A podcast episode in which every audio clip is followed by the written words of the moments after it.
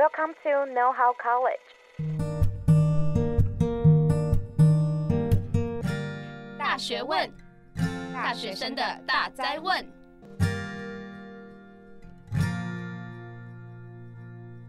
大家早安，欢迎回来《大学问》，大学生大哉问，我是主持人艾瑞克。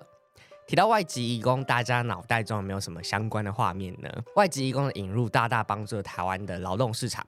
不过近期呢，更大的缺工问题也让台湾开始探讨开放印度劳工来到台湾工工作的可能性，甚至劳动部也有机会与印度签署 MOU。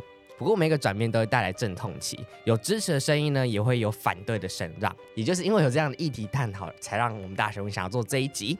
这一集呢，就邀请到曾经旅居印度，现在呢也仍不断尽心尽力推广印度文化的印度游来到我们现场。那我们就让我们欢迎印度游。Hello，大家好，我是印度游。那我的本名叫游子维，uh huh. 然后很开心今天可以来到大学问。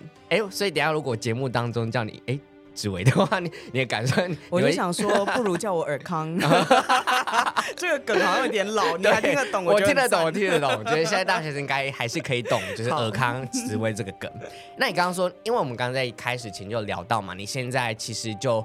比较没有在经营你说的之前的那个要 India 的这个平台，嗯、那你现在到底做什么样的事情？对，因为我二零二零年的时候，因为疫情的关系，所以就回到台湾，嗯、然后后来就转职进入了区块链产业，所以我现在是在一家区块链的金融机构叫 XREX，然后我做的是执行长办公室的资深总监，这样一个大转弯啦、嗯嗯。是啊，是很大的 转弯。所以我想问一下，就是你之前的，因为我们知道嘛，你有。啊、呃，有过这个印度的经历，想知道这个印度的经历跟你现在在做这个呃区块链有什么样的关系？嗯，因为其实区块链大部分人现在想到都想说炒币啊、对狗狗币啊、比特币啊、对佩佩币啊这些，嗯、但其实我们基本上是应用区块链的技术，加上大家可能很常听到的稳定币，嗯。那协助发展中国家去做跨境的支付，所以它其实是新型的支付方式。你可以把它想象成一个新的支票，嗯，或者是更好用的 Line Pay，是或者是更好用的呃 Visa 跟 Mastercard。嗯、对，所以它其实是应用区块链技术有一个新的实际的应用，而不是单纯的是投机的一个行为。大家听到这里。我以为我们是要讲区块链吧，但这件事情和印度非常有关系。Uh huh. 但如果你不想和我继续讲下去的话，你之后再约我聊一集。当然，我们 当然还是要还是要聊这个啊，对吧？因为你刚刚有提到嘛，就是现在的台湾大学生，就是你听过的蛮多的大大学生，他们其实的第一个投资并不是买股票。是买你所有的区块链，对，他们其实是买加密货币啦，嗯，就是区块链是一个技术，有点像网络一样。当网络出来之后，你就可以在线上购物啊，你就会有 Uber E 啊，然后你就会有各式各样的应用出现。嗯、那我们觉得区块链技术其实有点像是网络，它会带来更多的应用。哦，就我们主要专注的其实是像印度啊、非洲啊，或者是呃东南亚的这些发展中国家，它有出现那种支付上面的困难，哦，国际的银行没办法服务它。那这时候，区块链技术所带来这种一般人都可以直接使用的金融服务，就会很适合他们。嗯嗯、对，所以这才会和我以前在印度八年的经验有关，就是我深刻的体验过在印度金融不方便这件事情，嗯、也让我特别对这个产业能够带来改变很感兴趣。你刚刚说到。的不方便到底是怎么样的一个不方便？我举一个最简单的例子，就是我在印度，身为一个个人，无论我是一个外国人还是一个本国人，嗯、我是开不出美金账户的。这个你就可以理解，哇，居然是这个样子。呃、台湾好像开美金账户没有说门槛很高。第一个不只是门槛很高，你开美金账户的时候，他就会问你说，你要不要日币账户？你要不要顺便再有泰铢啊？一加一加一这样。对对对，然后你就登入你的网银，然后你就换换换换换，然后你就可以很容易的去做支付，或者是你出国玩这些都很方便。是是。可是这件事情在发展中国家其实没有那么的便利。对，所以区块链技术在实际应用上面，目前其实很适合发展中国家，尤其是稳定币的应用。嗯。可是这就必须要结合区块链这样子的技术，加上。银行，因为我最后还是需要台币啊、美金啊这些所谓的法定货币嘛，嗯，对，然后还有结合虚拟货币，像稳定币甚至是比特币去做它中间的一个转换，嗯，哎、欸，那这样听下来，你不只是因为在印度的有深刻体验到说，哎、欸，你觉得那里的金融不方便，才让你跑到现在的公司里面，那就想问一下，如果你，就偷偷问一下，就如果你是一个就是现在公司的老板，你会有什么样的原因是聘用你自己来到现在这间公司？然后是跟印度有关系的？我觉得很重要一件事情是跟我当初去印度的时候也有想过的一件事，因为我大学毕业就去印度嘛，嗯、很多人都以为我就是一开始就想要做这件事情，嗯、可是我大三、大四的时候其实也非常迷惘，跟很多人一样，我不知道要不要先念硕士。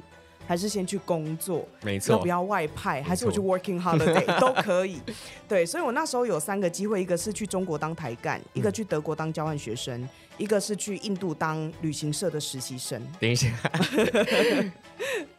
这样三个听下来，好像印度实习印度的实习生的。排序应该是最后面吧？对，所以很多人都以为我不可能选印度，结果我就选了印度。Uh. 那我那时候选印度的几个原因，第一个就是我可以自己赚钱哦，然后第二个，嗯，第二个是因为那个国家很有趣，我想要理解一个不同的国家。嗯、第三个，它是发展中国家，所以应该有很多的机会。嗯。最后一个就是，我希望我那时候只想要在印度待一年，没有想说要待八年。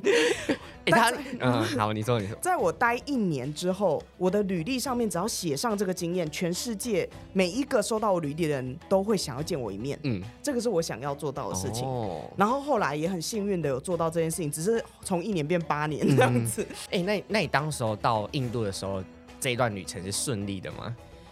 我很难说顺不顺利耶，因为。嗯呃，印度就是一个很不可思议的国家嘛 不可思议的好或不可思议的烂的都有。对 对，但是呃，我去印度这件事情，应该只有整段旅程八年，我觉得只有一件事情是在我的掌控之内，嗯，就是当时要去印度这件事。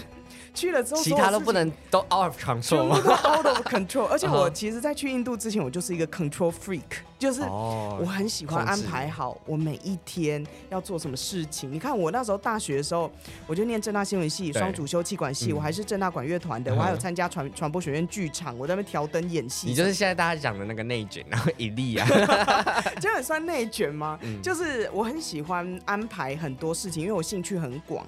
对，所以我一到印度的时候，一开始最不能适应的事情就是什么事情都不在我的计划内，就连什么火火车的误点啊。对，你你知道台湾台铁只要一误点五分钟，大家就在那边骂发发发那些讯息啊，然后即时新闻开始出来。对对对，可是呢，在印度就是。如果火车迟到大概三个小时，大家也都觉得还好。嗯、然后就是跟你先跟你说迟到三个小时，然后迟到六个小时，迟到八个小时，不好意思，火车取消。你想说我，就是很正常的日常生活这样。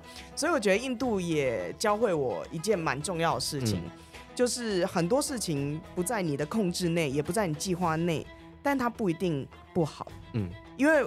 当驻外记者这件事情是我想都没有想过的大好事，嗯嗯，而且我二十二岁就当上驻外记者哦。一般来说，在台湾你要有十到十五年的工作经验，而且你还是你那一代里面最好的那个记者，你主管还喜欢你，你才有办法外派。在台湾的门槛太高了，非常高，全世界也都很高。所以我那时候在印度遇到的驻外记者，就跟我做一样工作的人，大概都已经是我妈的长辈的等级哦，就是。都要五十几岁，或者是已经四十要五十了，甚至有那种六十几岁的人，才有办法坐到这个位置。所以我那时候二十二岁，所有人都想说，怎么可能？他爸是谁？没有啦，你爸是个贵族。哎，那那你那时候在凤凰卫视啊，有没有什么采访过让你觉得很印象深刻的故事？其实有蛮多的，因为呃，我是凤凰在印度第一个记者，嗯，也是唯一一个记者。哎，那你开创就是凤凰在 在印度的那个市场哎。对，所以我也很喜欢这一件事情的原因，就是因为前无古人。嗯。对，所以我有很多自己的空间去创造，嗯、但难的地方也是从零开始。对。因为甚至你没有。一些联络名单，你知道吗？对，我就是要一个一个打电话去告诉别人说我是凤凰的记者，我是谁，自我 介绍。Uh huh, uh huh. 然后在台湾，只要一听到凤凰卫视，你就知道很大这样。对。可是，在印度，我想说谁？他摇头。对，哪里来的谁这样子？对，所以呃，这件事情其实真的很有趣。那也因为我是印度唯一的记者，嗯、所以我做的题目蛮广的。嗯。我从中印关系做到国际战略。然后印度跟美国关系，印度跟日本的关系啊，军事，嗯、然后甚至是印度的大型的经济，像 GDP 啊这些的成长等等，我都有做到。可是我印象最深刻的，应该就是我二零一二年开始当记者，十月，二零一二年十二月的时候就发生大家应该可能都有听过的二零一二年新德里巴士强暴案。嗯，就是一个女大学生，她在晚上九点多看完电影，然后结果在回家的路上上了一台没有执照的巴士，结果就被轮奸。嗯，这件事情掀起了印度的反强暴的抗议。那是我做的第一个大新闻，嗯、然后我那时候就是一个女生自己在印度，其实我觉得是非常感同身受，而且有很多个人内心的冲击的一件事情。嗯、然后二零一五年的时候，尼泊尔大地震，嗯，然后一震的时候，新德里其实也有也有感觉到震动，这样。嗯、然后我香港的主管就是立刻打电话来说买机票去尼泊尔，嗯，对，所以我在地震发生的时候就立刻飞，然后我飞到一半的时候还遇到最大余震七点多级吧。然后被折返到新德里，然后又要再飞，嗯、你知道那个压力很大。对，就你的记者生涯是起起伏伏的，只是应该说他是一直在高、嗯、高高高空吗？高潮的阶段嘛？他没有。我觉得是因为，呃，说实在话，什么东西才会变成新闻？嗯、大部分都是不好的事了。对、啊，无论是天灾，或者是一些冲突啊，嗯、或者是社会事件啊，印度教徒跟穆斯林的冲突啊，流血啊，这些东西都会变成新闻。嗯那我们发光发热的那个时刻，其实就是他们遇到一些蛮悲惨的事情的时候，嗯、所以有时候这种心情也蛮矛盾的。嗯、但二零一二年到二零二零年，确实是印度很受到国际重视的这几年。二零一三年莫迪崛起，二零一四年他第一次当选，嗯、然后二零一九年他连任，这些东西我都在现场。嗯、对，所以我觉得蛮幸运的。可是这个幸运内心里面是很。很纠结的，对，你会有很多难过的事情，因为你看我刚才说的，我印象最深刻的事情都不是什么好事，都不是好事。然后我也遇过印巴冲突空战，嗯，然后我那时候在新德里的时候，是一直听到云层里面有战机飞来飞去的声音，哦、就是大家都在想说要不要打仗喽。嗯、然后我的主管是打给我跟我说，一打仗你就要上前线。去当战地记者，就人家都要撤退的时候你，你、uh. 对，然后在印度每一天基本上就感觉像战地记者啊，因为印度就是个战地啊。对，但是那时候你知道，地震发生到现场，冲突发生到现场，游行然后抗议到现场，如果真的打仗，你要去现场，嗯、这个就是记者的生活。哦、那你那时候就是在异乡看到这么多，嗯。不好的事情之后啊，你再回来台湾，就是因为你在那边生活八年嘛，再回来台湾，有没有给你什么样的感受，或者是你觉得，哎、欸，我好像回来台湾之后，我好像要更珍惜某些东西之类的？我觉得那种珍惜感一定会有，因为台湾就是一个很幸福的地方，我只能这么说，嗯嗯嗯、我们很幸运的生活在这个地方。我甚至有一个朋友跟我说，台湾人自己创造了一个天堂都不知道。你没有出过国，你不知道原来把手机在吃饭的时候放在桌上是一件很幸福的事情。大家竟然都会说鬼岛。对，那呃，在印度，你看过的贫穷是会真的是极度底层的贫穷的。例如说，我曾经印象深刻很、很很印象很深刻的一个画面是，呃，在柏油路上面有一个洞，然后水管破裂，一直在喷水，然后就有一个人冲过去，他好开心，因为他开始洗澡。这个是我印象很深刻的一个画面，所以贫穷真的可以穷到一个底，嗯、有钱也可以有有钱到一个底。我就常在说，亚洲或者全世界最贵的民宅在哪里？就在印度的孟买，印度的首富安巴尼他有一栋二十七层楼的民宅，嗯、就他们一家人住，太奢侈了吧？然后我曾经去过真正的印度的富豪家，他跟我说，我摸到的金色都是黄金。哦，所以那贫富差距是超级大，对，超级大。所以印度是一个很能够带给我冲击，嗯，或者是让我看到两个极端。它不是让你看到一个极端哦，嗯、它让你同时看到两个极端蹦在一起这样。对，然后也因为这样，我觉得回到台湾之后，很多事情对我来说都是小事哦，或者是。哦，这样就这么大惊小怪吗？你没有看过更怪的事？对，好像就是我们现在 D 卡上面在 在谈的这件事情。哦，在 D 卡这件事情，因为大家现在不是都有听到一些反对的声音呐、可是十二月三号的时候，他们站上街头去反对的时候，我很开心看到这件事，就是没什么人上街。这件事情很显然的是有一些人在操作。哎，所以嗯。哦，因为通常会遇到这种事情，会觉得哎，好像有人上去上街，就代表说这个议题很多人看到。其实不一定，我觉得呃，在网络上面很多人会觉得哇，铺天盖地的这种拉反对声音，因为从记者角专业角度来看好了，舆论是一个政府要做一个决策的时候会很在意的事情，嗯、特别是我们要总统大选了，嗯，对不对？所以你会看到哇，网络上面这种。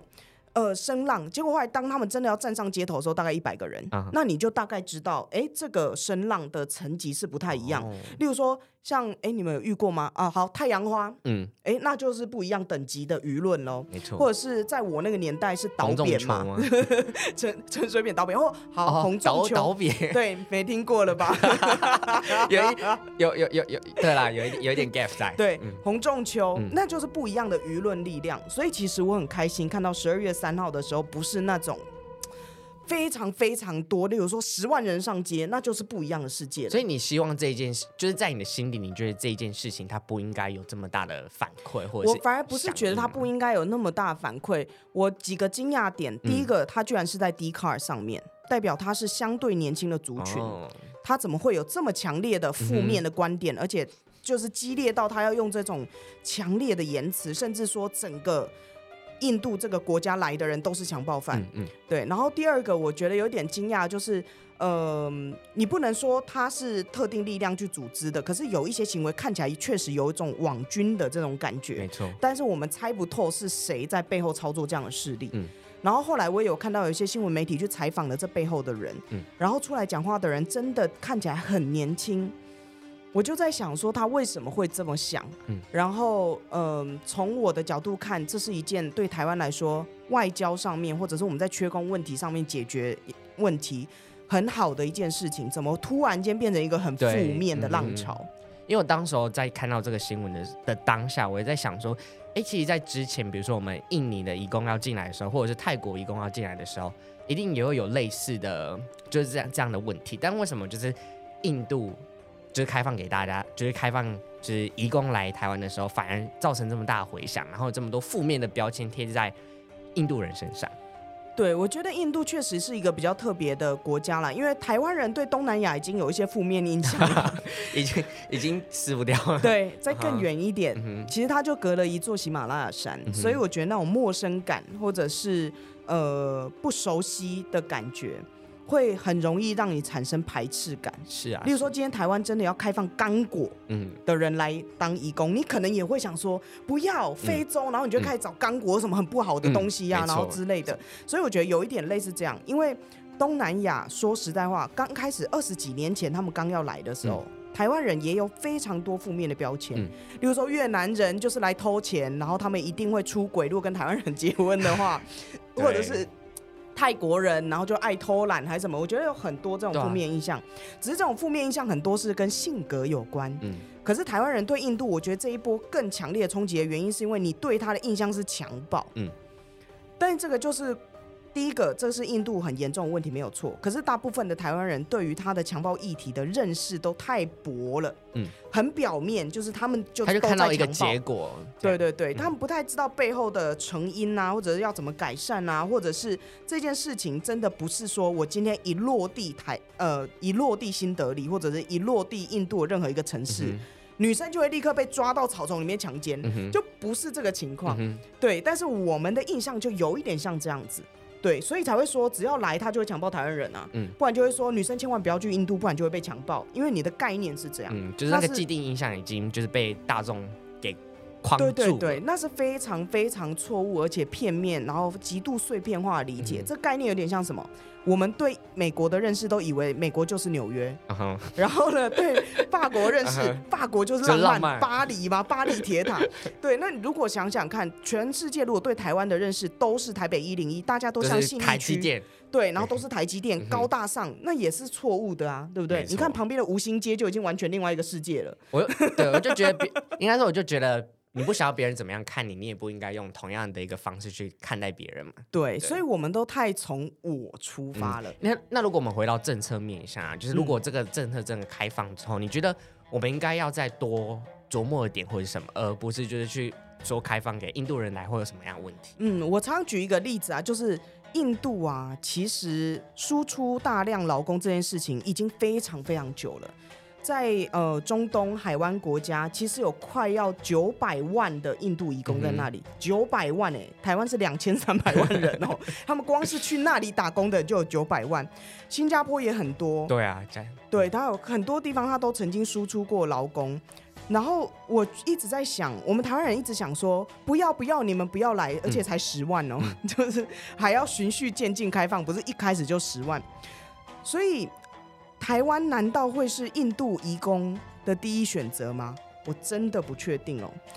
例如说，新加坡有小印度，嗯，海湾国家里面有九百万我的 good friend，你知道我的朋友，我表哥，我表姐，台湾只有十万人，我还不一定遇到我同乡的朋友。对，然后印度餐厅还全部都这么贵，就是 又吃不起，对不对？所以我觉得台湾可能要去想，如果我真的要接纳这些移工，嗯、你看台北车站也发展那么久之后，才有东南亚移工的一条街。嗯、那印度人他无论是饮食文化啊，然后他的家庭观念啊，或者是他很多的习惯都和我们不一样。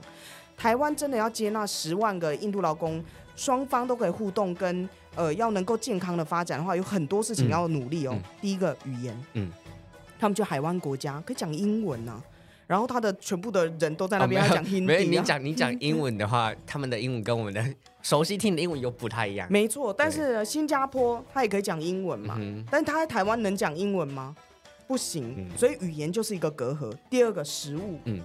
他在其他地方也有都地方都可以找到印度食物，台湾第一个不容易找到，第二个也不太容易找到素食，素食的炒菜还可能有加猪油，对，所以这个饮食上面也是一个很大的障碍。好不容易找到的印度餐厅，哇，好贵，这样。然后，然后那个可可那个辣又不是，对对对，然后再来就是口味，你想想看哦，地理位置上来说，台湾也没有什么优势哦。嗯因为新加坡对印度来说很近啊，嗯、然后呢，中东海湾国家也很近啊，嗯、甚至那如果是这样的话，他为什么不飞澳洲？嗯、在澳洲也有很多印度人啊，嗯、加拿大他都有很多的选择，所以我觉得台湾人真的有太自我本位主义。当我们面对发展中国家的时候，嗯、常常都觉得哦，是你想要我啦，对，对啊，哦、但其实不一定哦。你从这些事情想一想，我如果是印度的移工，你会我我会想去吗？哎，对啊，如果把加拿大、美国、新加坡、海湾国家、台湾都摆在一起，嗯，哎，台湾可能还真的是排在最后一个，嗯、然后再来要引入劳工就要有工作。台湾有哪几个雇主是有能耐去 hire 印度劳工的？嗯、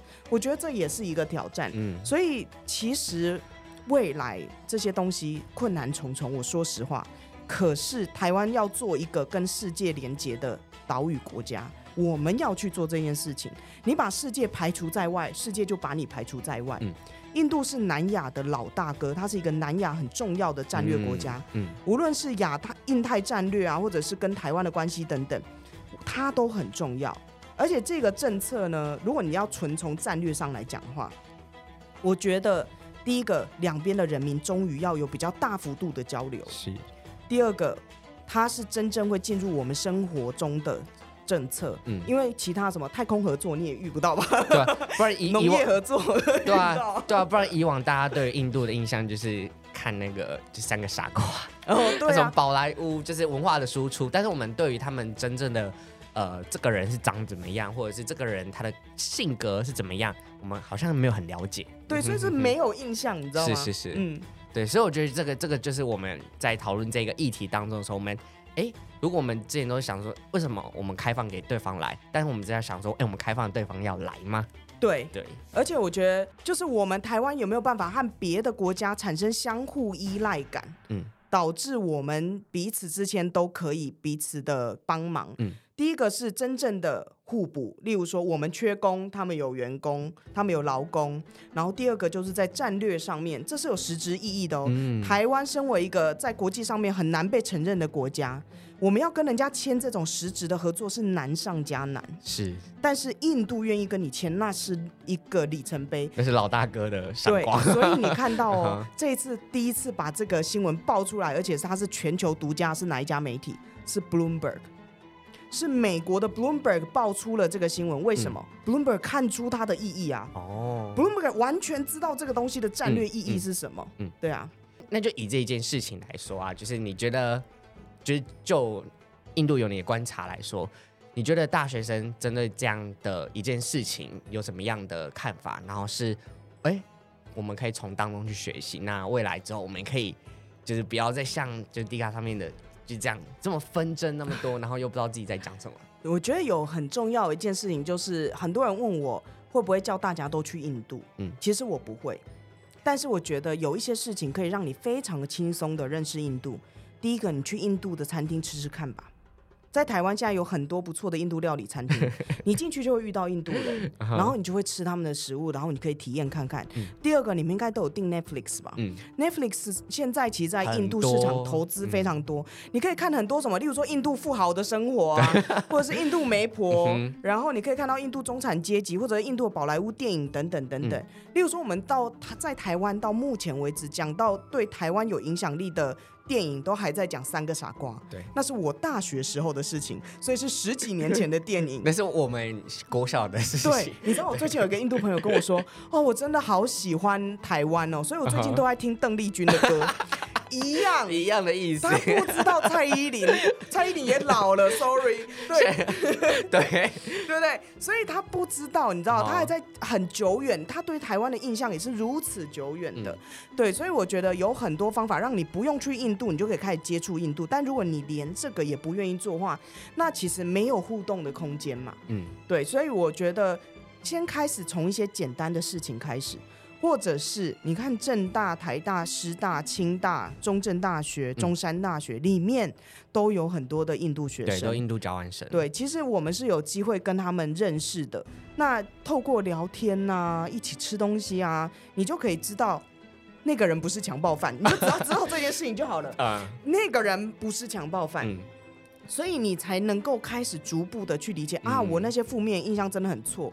我告诉你，印度人还对我们台湾人有什么负面印象？我那时候刚到印度的时候，我的那个制作人的老公一直叫我去参加桌球比赛。然后我想说，为什么一直叫我去参加桌球比赛？然后呢，我就真的去打，因为我就想说，哦，好玩。反正反正刚好你也会嘛。没有，我也不会，啊、我就是去玩。然后我就真的去玩。然后我开始打的时候，然后他就说：“你不要闹了啦，你怎么可能是这个程度？”我就说：“等一下，等一下，你为什么会觉得我打的很好？”嗯、他说：“华人不是都很会打乒乓球吗？”大家以为叫你去。去做那跆拳道，对他，你知道他的印象就是这样，就像是我们觉得印度人一定要很会跳舞啊，原住民一定要很会唱歌啊，其实他也有这样的印象，他就直接叫我去打桌球赛，你知道吗？对，所以我觉得这种相互互动，从这种很软性的事情开始，我们先不要讲什么国际战略啊、政府啊对整个社会影响啊、未来，然后台湾人国际观啊什么的，这些从小的东西开始，你就不会有这种错误认知，或者是你自己不会被一些人的偏激言论影响。你知道你很容易被人家影响的哦，像我这一次呃，在网络上面看到一些很、很、很偏颇的那种言论，嗯，然后就会很多人在下面 echo 他，这个是什么？这个就是你内心里面有一个很重的情绪被激起，是吗？对，你的情绪被激起就算了，嗯，其实你内心有很严重的歧视，而有人在鼓励你把这个歧视说出来，嗯，因为没关系，你不是少数，还有歧视这件事情，它、它、它是可以做的，嗯。他没有关系，因为有很多人支持你，嗯、所以大家就会开始当你知道键盘侠就很多，你就会开始去做这个攻击。可是如果你跟这些人互动过，你至少心里面会有一个感觉是，哦，我有一个朋友他是这样这样，我知道他看到我的这个言论他会很伤心。嗯、从这里开始，因为这个就是人和人之间的连接。所以当你开始有认识这个人之后，你才不会为了想要就是。多讲一些什么话，然后就会去伤害他们，这样。对，或者是像我印度朋友，只要那个新闻报道比较严重的时候，他就传给我说：“台湾真的要战争吗？”我就跟他说：“ uh huh. 没有。” 但是他有一个人可以问啊，uh huh. 他就知道了嘛。对，对，那如果今天呃。印度移工真的要来，然后就会有人说，印度人真的都只用手吃饭吗？你的印度朋友就会告诉你说，没有哦，我们也有刀子跟叉子，可是我要用手吃饭我也 OK，嗯，对，他就有机会跟你有这种互动，嗯，多了这个机会，你可以去多了解印度人是怎么样，对，嗯，我觉得今天讲的之后，如果想要多多了解这一议题，还可以去哪里找到印度有你呢？如果大家不介意的话，还是继续可以使用 Facebook 哦。